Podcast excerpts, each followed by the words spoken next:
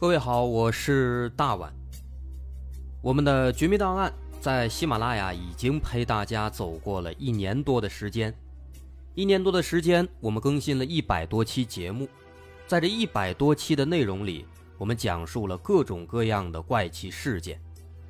那在今后呢，我们也想尝试去做更多的其他类型的内容，比如一些自然怪象，比如有一些名人的黑幕。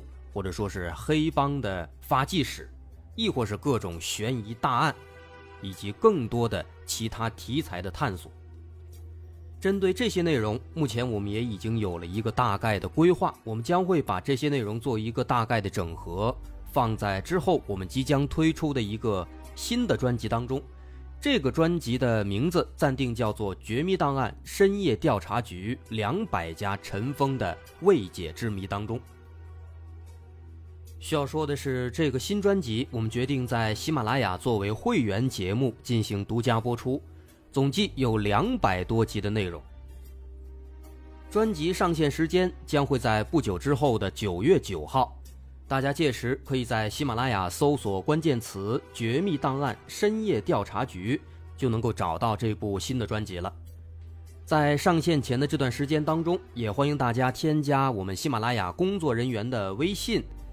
X m l y 零三三零，也就是喜马拉雅四个字的拼音的首字母加零三三零，x m l y 零三三零。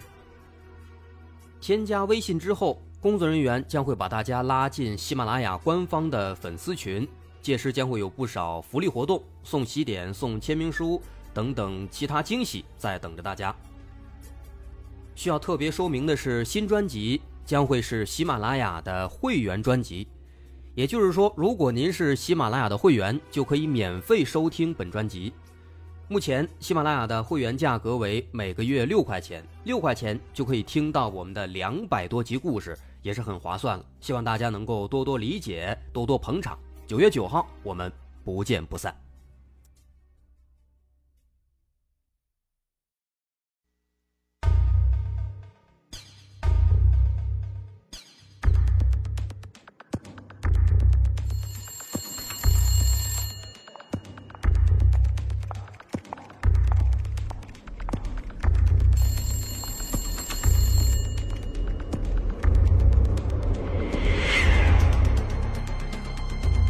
探索事实真相，搜寻幕后真凶。欢迎收听《绝密档案》。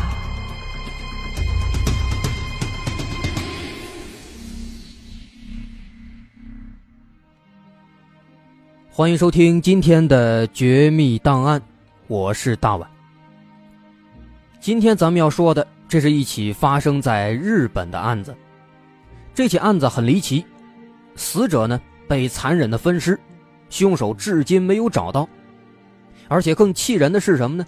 凶手啊还故意的会扔一些线索出来，向警方挑衅。从整体上来看啊，这起案子呢可以说是日本的南大碎尸案，哎，还是有很多共通之处的。首先来说，这起案子它的受害者是一个女大学生，叫平冈。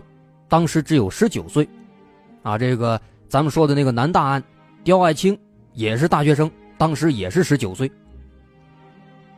这个平冈当时是在日本的岛根县滨田市的岛根县立大学上大一，啊，也是大一，跟刁爱青一样。然后这个平冈啊，他是一个很优秀的孩子，啊，在学校里边呢成绩不错，老师们都很喜欢。他呢在校外啊也是。很努力，在外面找了两份临时工，打两份工，减轻家里边的负担。在二零零九年十月二十六号这天的晚上，平刚他从刚打工的饭店下班回来，不久以后就失踪了。哎，这是他失踪的时间。后来呢，在十一天之后，也就是零九年的十一月六号这一天，平刚的尸体在离这个滨田市很远的一座山上。被他的父亲发现了。这座山的名叫卧龙山，它是属于广岛县的，啊，一个岛根县，一广岛县，说明这个距离还是挺远的。当时这个尸体啊，是在山顶上发现的，而且凶手非常残忍，把平刚的这个头、身体和四肢全部都给切断了、分尸了，甚至说呢还把肚子给割开了，把里边的内脏还有他的乳房都给割下来拿走了。总之，当时尸体这个样子是惨不忍睹，他父亲当时看见的时候，当场直接吓哭了。那么，警方在得到这个消息之后啊，他们就迅速赶到现场。但是呢，当时警方把这整个山头啊都给搜了一遍，找了一遍，都没有发现什么线索。没办法了，警方后来只能是开始挨家挨户展开了一个大规模的排查，希望呢能够找到一些目击者，能够有一些线索。那么，首先呢，咱们看这起案子，先来看一看平刚他失踪的地点。前面说了，他是在十月二十六号的晚上下班之后失踪的。那么他这个上班的地方，就是他打工的地方，在哪儿呢？在滨田市的市中心。市中心呢有一个购物中心，这里边有一个饮食店。哎，他在这儿打工。从这家这个饮食店的监控上边能够看出来，平刚呢在二十六号的晚上是在九点十五分离开的。不过呢，他在离开之后去了哪儿？哎，这个就没人知道了。一般来说，按照平刚的习惯呢，他在这儿九点多下班之后，会再去另一家这个打工的店里边去工作一段时间，或者呢直接回这个学校宿舍。不过后来通过警方的调查走访，哎，得知当天晚上平刚在这下班之后呢，没有去另一家店里边，没有去那边打工。那么这么说的话。按照平刚他平时的习惯来说，他在九点十五分离开这个店里以后啊，应该是直接回宿舍了。那么从他打工的地方回宿舍的话呢，平刚一般会向南一直走，哎，沿着这个住宅区和山区的小路，慢慢的走回宿舍。这条路，是距离他们的宿舍最短、最近的一条路，而且呢，他也经常的走这条路。不过这条路啊，虽然说是近，但是呢也有很明显的缺点。平刚的一个男同学，哎，在被询问的时候就说了，他说平刚经常走这条小路，这条小路啊，灯光又暗，又很少有人走，荒无人烟，还弯弯曲曲的，很危险。我自己晚上走的时候都感到很恐怖。那么既然说这条路它是比较危险的，那么平刚他有没有可能是在这条路上遇害的呢？警方对这条路上的一些商店和住户啊进行了排查，结果呢，没有人在当天晚上九点多的时候看到过这个平刚，而且当天晚上呢，这条路上也没有发生什么奇怪的事情，没有什么奇怪的声音。也就是说，平刚在当天晚上很可能他是没有走这条路的。既然说他没有走这条路，那么他有没有可能再走别的路呢？啊，的确是有这种可能。而且呢，回他的这个宿舍也不是只有这一条路。在平刚打工的这个饮食店附近呢，有一个公交站，从店里走出来到这公交站，大概需要走十五分钟，不远。在这公交站啊，有一趟车可以直达平刚要去的那个县立大学宿舍。所以说呢，平刚他除了走那条小路之外啊，也有可能会来坐公交。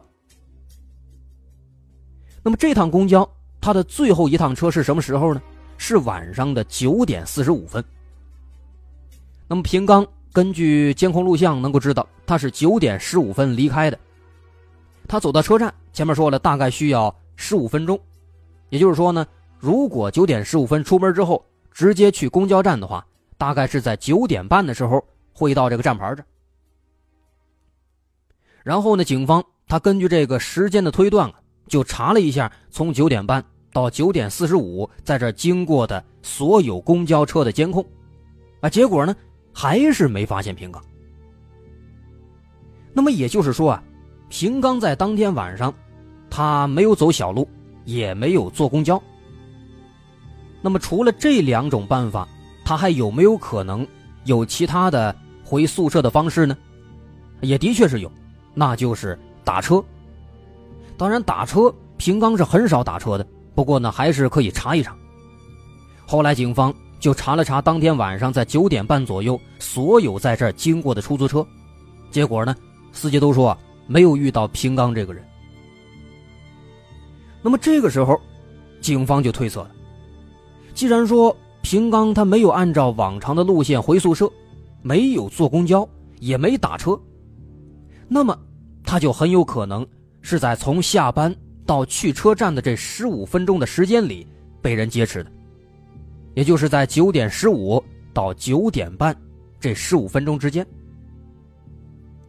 而且后来有一个目击者提供的线索。也的确是符合这个推测的。在平冈打工的这个饮食店附近呢，有一个建筑工地。在当天晚上九点半左右的时候，这工地里边有一个保安员，他曾经看到了有一个跟平冈非常相似的女生路过。当时那个女生呢，正在往这个公交站的方向走。那么，如果说保安员看到的真的是平刚的话，这也就表示平刚。他是在九点半左右还没有走到公交站，但是快到公交站的时候被人劫持遇害的。那么以上呢，这就是在发现尸体之前，警方做出的一个大概的调查和推测。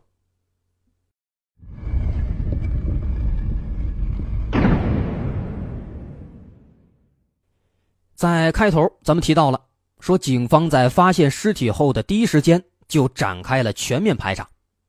那么当时首先接受调查的肯定就是平刚的家人和朋友。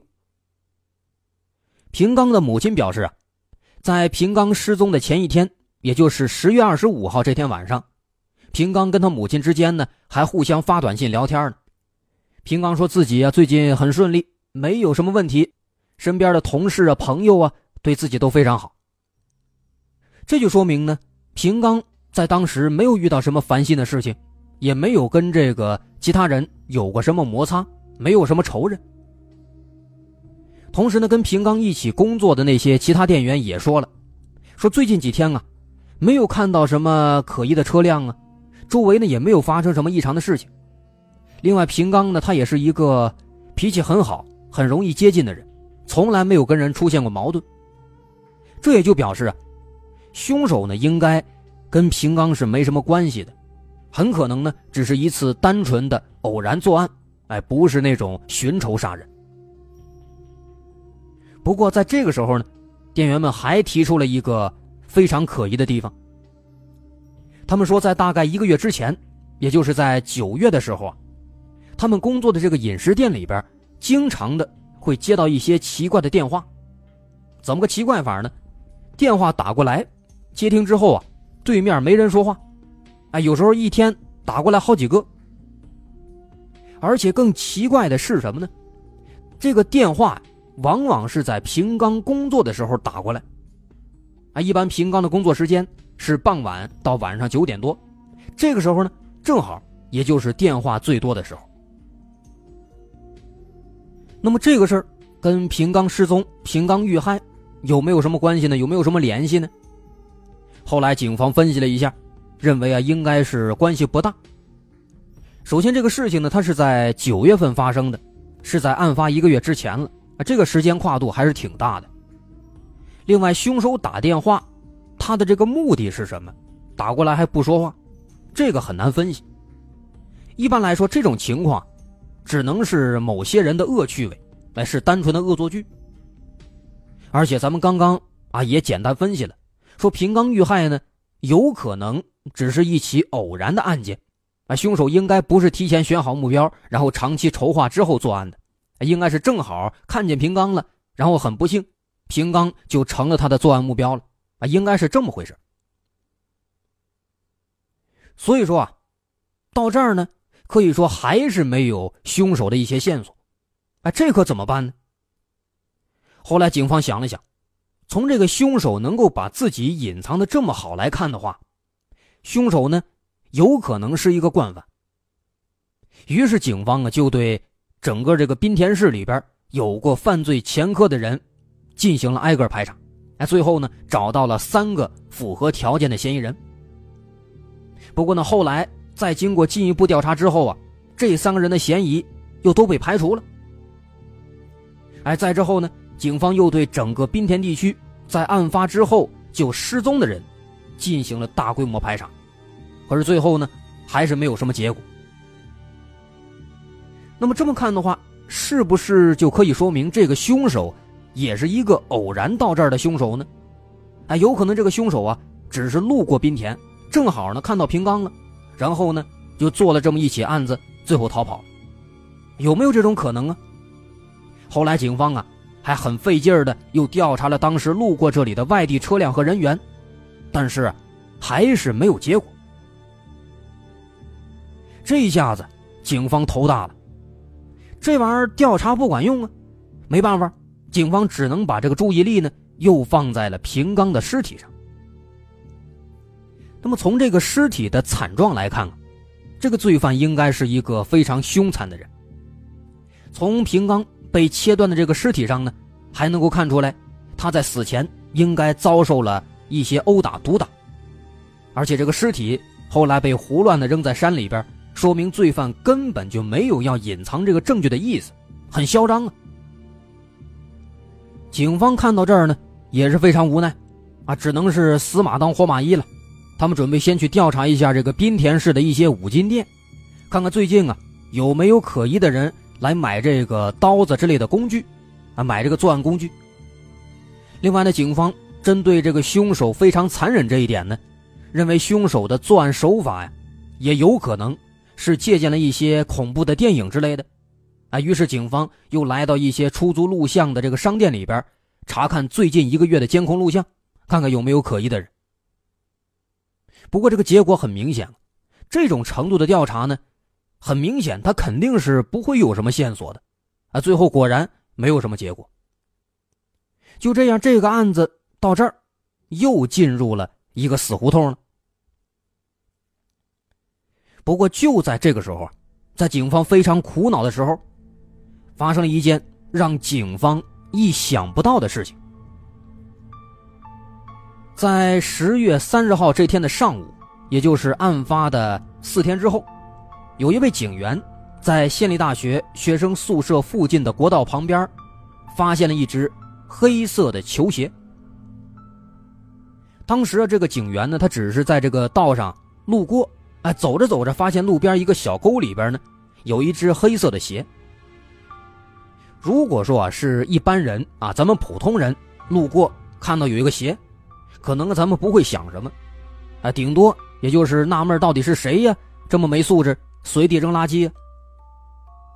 可是这个人就不一样了，他毕竟是一个警员，当时看到这个鞋，因为这两天呢正好发生了这个平刚的案子，所以他立马。就把这个事儿想起来了，因为根据人们的描述，平刚在失踪当天身上穿的，就是黑白连衣裙和黑色的球鞋，而且呢，发现这个鞋的地方就在平刚每天的必经之路上，啊，后来经过辨认，这也确实就是平刚的鞋子。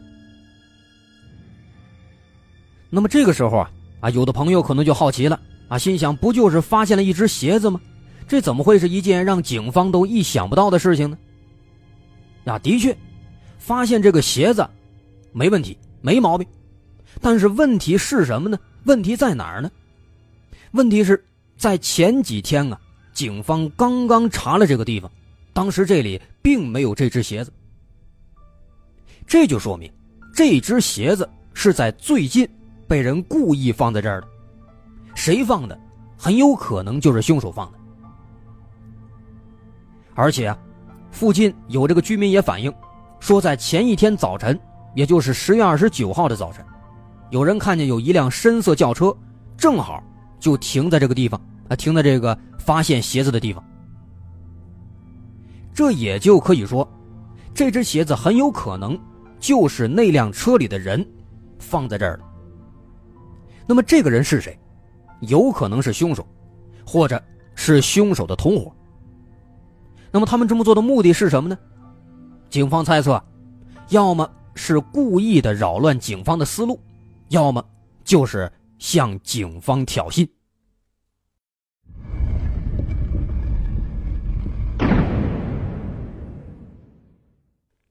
咱们先不管这个人他是故意的扰乱警方的思路，还是向警方挑衅。最起码说这只鞋子的出现，他给警方进一步调查，终于是提供了一个线索，那就是人们发现的那辆深色轿车。啊，只不过很遗憾，那辆轿车的车牌号是什么，人们都没有注意过。于是警方呢就开始在平冈每天经过的这个路线附近，以及发现尸体的那个山区里边，开始寻找有关这辆车的线索。后来在经过了半个月的调查之后，在二零零九年十一月十二号，一位居住在县立大学附近的居民。向警方提供了一个消息。他说，在这之前，经常的看到有一辆深色的轿车，速度非常快的，在公路上开过去。但是呢，自从平刚失踪之后，好像啊就没有再看到过这辆车了。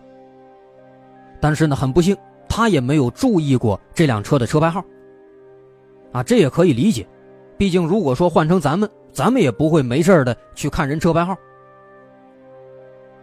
那么这个人呢，正好他们家呢是住在这个县立大学附近，他家的这个家门口正好就冲着这个县立大学门前的这条国道，所以说公路上有什么情况，他看得很清楚。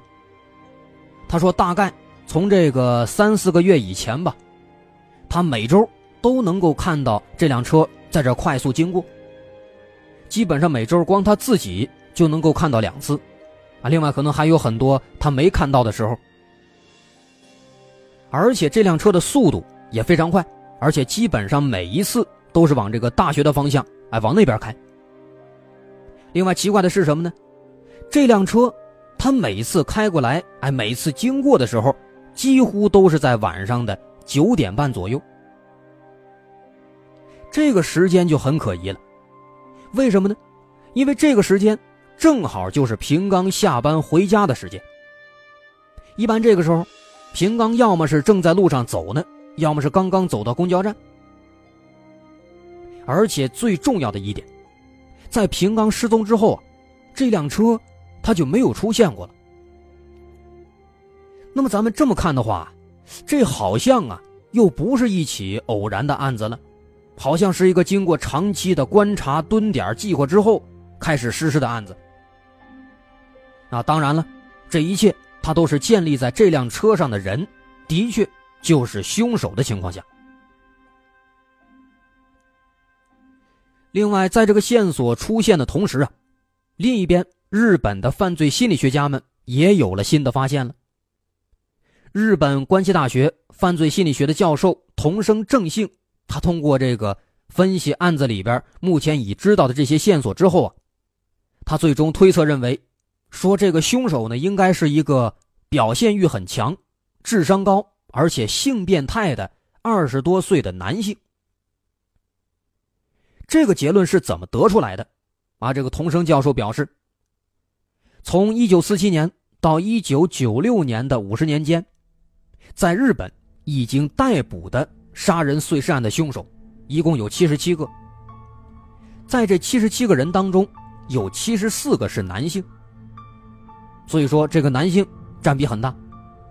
那么，至于他们杀人之后碎尸的目的又是什么呢？有九成以上的罪犯表示啊，碎尸就是为了方便转移尸体，并且消灭可能存在的证据。另外，第二点，这个被害者平刚，她是一个只有十九岁的女生，而且呢，据说长得还不错。那么，从这两点来看的话，既然说。平刚平时不得罪人，那么就不是报复杀人，那么这个凶手他就极有可能是一个男性，而且呢应该是精虫上脑，单独一个人作案的。